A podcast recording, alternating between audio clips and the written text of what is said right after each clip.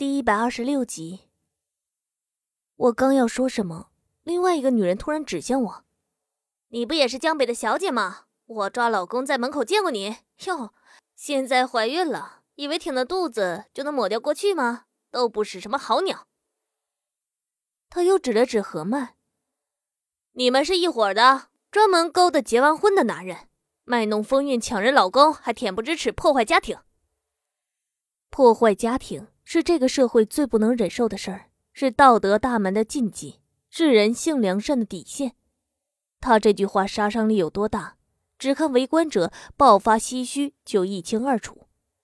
他们鄙夷的目光更重，有些男人甚至很大声音说：“社会风气就是被这种女人败坏了。”我并没有为此恼怒，也没有惊慌失措。这些单纯的百姓都不会接触上层名流。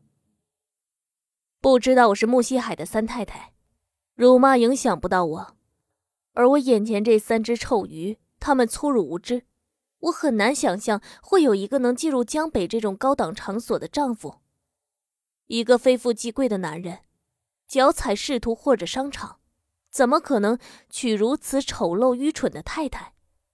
不顾形象和声誉，没有半点尊贵与典雅，在街上撒泼吵闹。我看了一眼周围的人群，这里都是普通人，妇女穿着十分干净素雅，脸上虽然冷漠，可贤淑温和，是非常美好纯粹的妇女形象。而这三个却狰狞败类到，简直和这些同龄女性格格不入。我冷笑一声，我的平静和严肃使他们放荡不羁的脸上隐隐有些变色。我站在所有目光的聚焦处，一步一步朝他们逼近。我走得很稳，他们见我不吵不闹，不打不叫，反而有些发怵，都纷纷的站立不动。我最终在距离他们两三步远的位置停下。谁雇你们来的？他们脸上突变，没有想到我突然这样问。一阵阵面面相觑后。梗着脖子说：“一起来讨公道的。”我冷笑：“哼，讨公道？找谁？找你们这些狐狸精！”我哦了一声：“啊，老公什么人？江北一晚的开销出入是多少？老板是谁？被你们打的这些女人，非宾客包不入。宾客包一个小时的费用够你们买这一身衣服几万件儿。你们老公也真是丧尽天良。”自己妻子如此狼狈凄惨，还好意思去玩小姐？这样的男人不打，打他有什么用？其实我清楚，敢这样当街打人，早就有了准备。查不到，即便是雇佣，也绝对不会亲自现身。查来查去，只能一场空。但我不甘心，我曾经无权无势，现在我什么都有。我自己最好的姐妹被打。大庭广众之下受了如此难堪和屈辱，我怎么可能咽下这口气？正在我和这几个女人僵持的时候，一辆车从远处驶来，不断的闪灯鸣笛，围观的人全都朝两边散开。车缓慢停下后，车门打开，下来四名衣着统一、整齐、阴郁的保镖，他们飞速朝我走来，九儿也在后头跟着。他见我安然无恙，松了口气。又越过我看到躺在地上的何曼，他捂着嘴巴吓了一跳。程小姐有事吗？他拉着我的手臂左看看右看看，我说没事儿。我让保镖把毯子给我，转身为何曼盖上。他精神已经好了一些，似乎有些底气，知道我不会再让他受伤害。我看到他手臂淤青，看到脸上已经完全肿胀起来的巴掌印。我怒火中烧，我问兰姐谁打的，她说都打了。她过来时正在矫情对骂，给我打电话时还没有动手，后来就打在一起。何曼寡不敌众，被围殴了很久。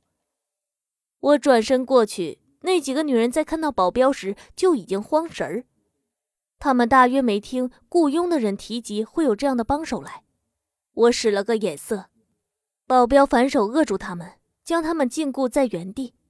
另外一名保镖朝耸动的人群语气阴冷喊了声：“谁敢多管闲事儿，大部分人见此情景，都看出我的身份，一定不是寻常百姓，不愿再留着看热闹惹是非，纷纷哄闹着散开，一路走一路回头，还有一小部分人装作买菜问价格，在周围停着，时不时扫一眼。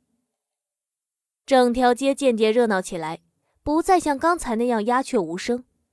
我等到人稀稀拉拉的散去，我扬起手臂，对准那三个女人的脸，依次扇打下去。我的每一下都用了极大的力气，震得整条手臂发麻。他们发不出喊叫，一旦要叫，保镖会狠狠地掐住手腕，恨不得掐断。剧痛使他们只能逆来顺受，还能少受点皮肉苦。我扇打到第四轮，掌心通红发胀，有些累了。九儿立刻抓住我的手，为我吹凉气。程小姐，歇会儿继续打，不着急，别伤了胎儿。我看着她说：“他们老公很厉害。”九儿笑：“再厉害，还能厉害过先生吗？就只是程小姐自己的前世，也轮不到他们撒野。”我看向那些已经泄气、软弱下来的女人，我打累了。后面让保镖打。如果你们肯开口说实情，冤有头债有主，放你们走人。我说完后退后一步，保镖站在我刚才的位置，抬手朝第一个女人打下去。这一声听得人心里一跳，那女人被保镖扶着还站不稳，整个身体都被打偏了。第二个女人眼看要轮到自己，他吓得嚎哭出来。我说。我们是车站拉皮条的，给那些流动务工人员发泄下，赚点吃喝钱。前天有个打扮很贵气的中年男人找来，说是自己某家宅的管事，给了我们一千块钱，还给了我们照片和地址，让我们到那个地方等这个女人，就是何曼。说等到人最多时候出来打骂他，闹得越大越好。我们跟了他很久，他一直和这个男人在一起。我们见不到，等他落单就直接做了。我扫了一眼站在旁边依旧没有回神的男孩，听何曼自己打电话跟我说过，她出院后谈了个男朋友，是原先从良的姐妹介绍的，很清秀干净，何曼特别喜欢，原来就是他呀。我将目光收回，除了打何曼，还有别的吗？他迟疑了下。保镖举手就要打他，立刻大叫：“有有有有！”那个男人说：“他肯定会找一位程小姐，让我们直接连他一起闹，主要闹他。可我们刚才都没有闹您，您饶了我们吧。钱我还还给您，不行吗？我们也不知道得罪了您这样的人物，这世道吃口饭不容易。冤有头债有主，的确不能怪他们。”我打也打了，也算给何曼出了气，而且这事儿明显冲着我来的，何曼是受我牵连，我一定得把人揪出来，否则我对不起她。我打开皮包，抽出一沓钱，塞进那个女人的胸脯，轻轻在上面拍了拍。具体点儿，都是你的。他低头看了眼，咽了口唾沫。他让我大骂您是泼妇，是贱人，是江北的小姐，还告诉我您是是谁家的姨太太，私底下不检点，算计自己男人的财产和性命，让我都闹出去。我刚才还没来得及全说，他说人最多的地方闹，如果传出去的效果好，还给我们钱。我摸了摸肚子，有要你们趁乱推我流产吗？他摇头。没有这个没有，不是奔着我肚子来，那就是要搞臭我的名声。穆西海人死如灯灰，没谁太注意他的身后事儿，都把目光放在了穆金林和周义慈身上。我安排可心在木宅顶替我，一般人都不会探究什么，也猜不到曾经非常得意的三太太走了。我也几乎不参与任何上流宴会，和傅太太之间更无来往。目的就是被慢慢淡忘，远离风口浪尖儿。这个人不想伤害我孩子，只想把风声闹出去，让周义慈和我棘手，不能时刻接触，用疏远来转移众人瞩目，控制我们的私情。一旦孩子没了，周义慈丧子绝对不会罢休。以他的能力，势必可以调查出来谁是幕后人，所以他不想闹出大事端。归根究底，就是为了弱化乃至毁掉我与他之间的亲密。这人是谁，还不是心知肚明。我处处退让，他已经不想再容我，而且还是用如此残暴的手段调查我所有底细，无法从我身上下手，就从我身边最好的姐妹下手，以此来逼我。他可以直接找人到处散播，但那不足以给我震撼和威慑，也不足以击痛我。他要让我看到和他抢夺会处于怎样的被动局面，想要保护我自己，保护我最亲近的人。单凭我现在有钱远远不够，我没有真正的社会地位和势力，也没有家世靠山。我想避免这些灾难，只有识趣和妥协。我朝保镖使了个眼色，命令放开这三个女人。他们解脱了禁锢后，不敢再耽搁，怕我反悔，拿着那沓钱迅速离开。九儿问我是谁，我看了他一眼，没说话，转身奔向何曼过去。我觉得无比愧疚，在看到他狼狈的样子时，我甚至不敢开口告诉他实情。保镖将车开到跟前。问我是否送他去医院，我弯腰拨弄开他脸上的头发，轻轻喊他的名字。已经快被压垮的兰姐把何曼交给保镖，保镖将他从地上扶起来，用身体托住。他目光死死盯着一个点，不言不语。我顺着何曼的目光看向站对面的男孩，刚才场面混乱，我匆忙看了一眼。大致轮廓是个不丑的男孩，此刻终于有机会仔细打量他。他长得非常白净，有一点女相，清秀到了极点，眉眼和鼻梁柔和至极，没有男人刚烈的英气与棱角。我小声问身后的兰姐：“这就是何曼新交的男朋友吗？”她说是，二十二岁，刚大学毕业。何曼也年轻，但确实比他小了几岁。他其实最讨厌姐弟恋。他说：“老男人都不靠谱，小男人更不行。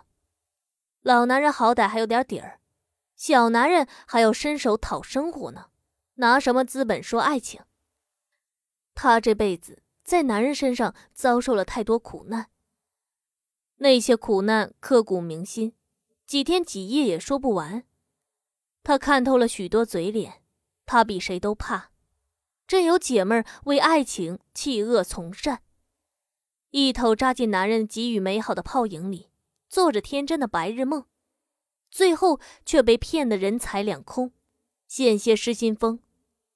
那么多好姑娘都未必能得到善始善终的爱情，何况这行姑娘造的太多孽，天理昭昭，孽债总要偿还。谁也无法幸免，所以他们不敢轻易迈出和纸醉金迷的生活背道而驰的那一幕，都怕走不好摔倒，被后人当了垫脚石。谁不想站着走光明大道呢？迈出那一步需要多大勇气？何曼说自己把运气耗光了，从最底层的小姐爬到花魁，赚了那么多钱，老天爷不瞎，她遇不到好男人。如果有朝一日他还没死心，突然抽风坠入情网，那一定是非常值得他去爱的男人。他想最后赌一把，也就再赌这一把。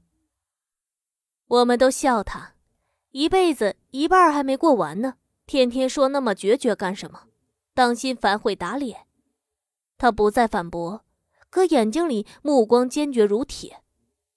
我看着眼前何曼这辈子最后的赌注。他脸上的迷茫、惊愕、愤怒和苍凉，让我的心一下沉入地狱。到底何曼还是赌错了，他没那份承担的气魄和胆量。男孩沉默了很久，他有些不可思议：“你是小姐？”何曼没有说话，他难以置信，看着现场的狼藉，看着他身上的伤痕，他不能接受这样残酷的现实。他声音里满是颤抖和愕然。就是那种陪着客人喝酒、睡觉后收小费的小姐吗？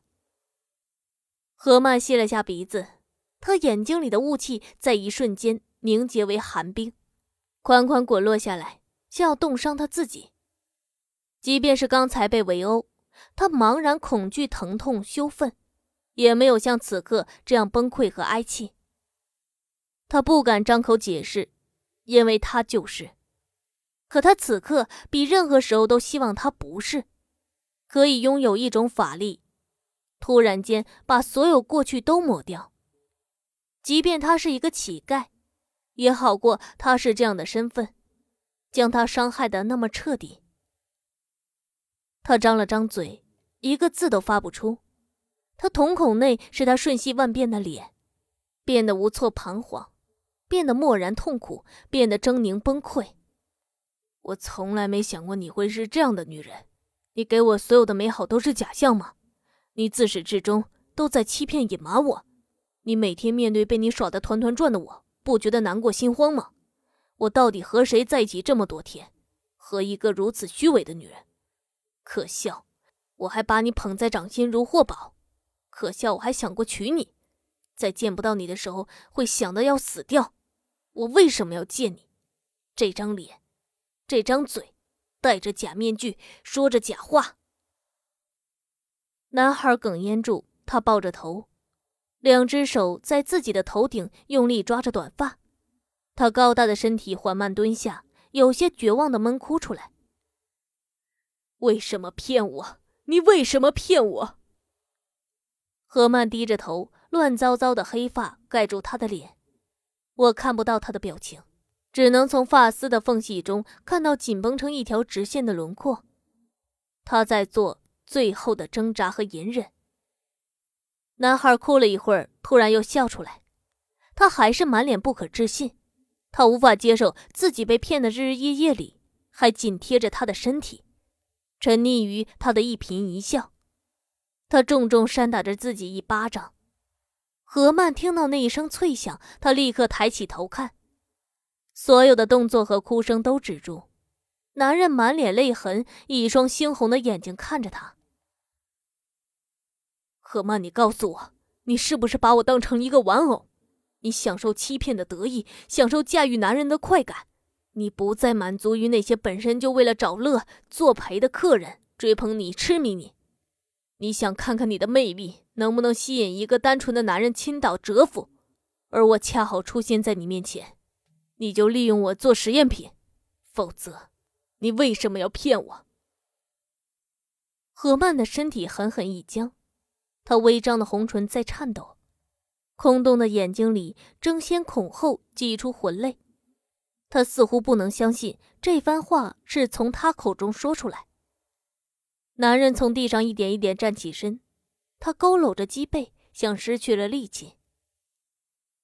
你爱过我吗？那种不掺杂一切的感情，真的存在过吗？何曼整个人踉跄了一下，他重重倒向一边。保镖没有盯紧，一秒钟的失手而已。何曼从怀中坠落下去，狠狠栽倒在地上。保镖立刻过去搀扶他，可他执拗着。十根手指扣入泥土，任由怎样抱他都不肯顺从。保镖没法子，看了我一眼，朝我摇头，怕过分激烈的撕扯会伤到已经无比脆弱的他。何曼突然在这时扑过去，他是爬着的，在爬行中站起来，跌跌撞撞跑到男孩面前。他两只手握住他肩膀，用力的摇晃起来。你说什么都行。你怎么骂我都行，婊子贱人，我都不会反驳。可你不能这样怀疑我，我经受不起自己好不容易愿意付出感情，被你这样贬低和看轻。他张大嘴巴嚎哭，那些话还没有说清楚，就已经被他委屈凄厉的哭声淹没。本节目由蜻蜓 FM 独家出品。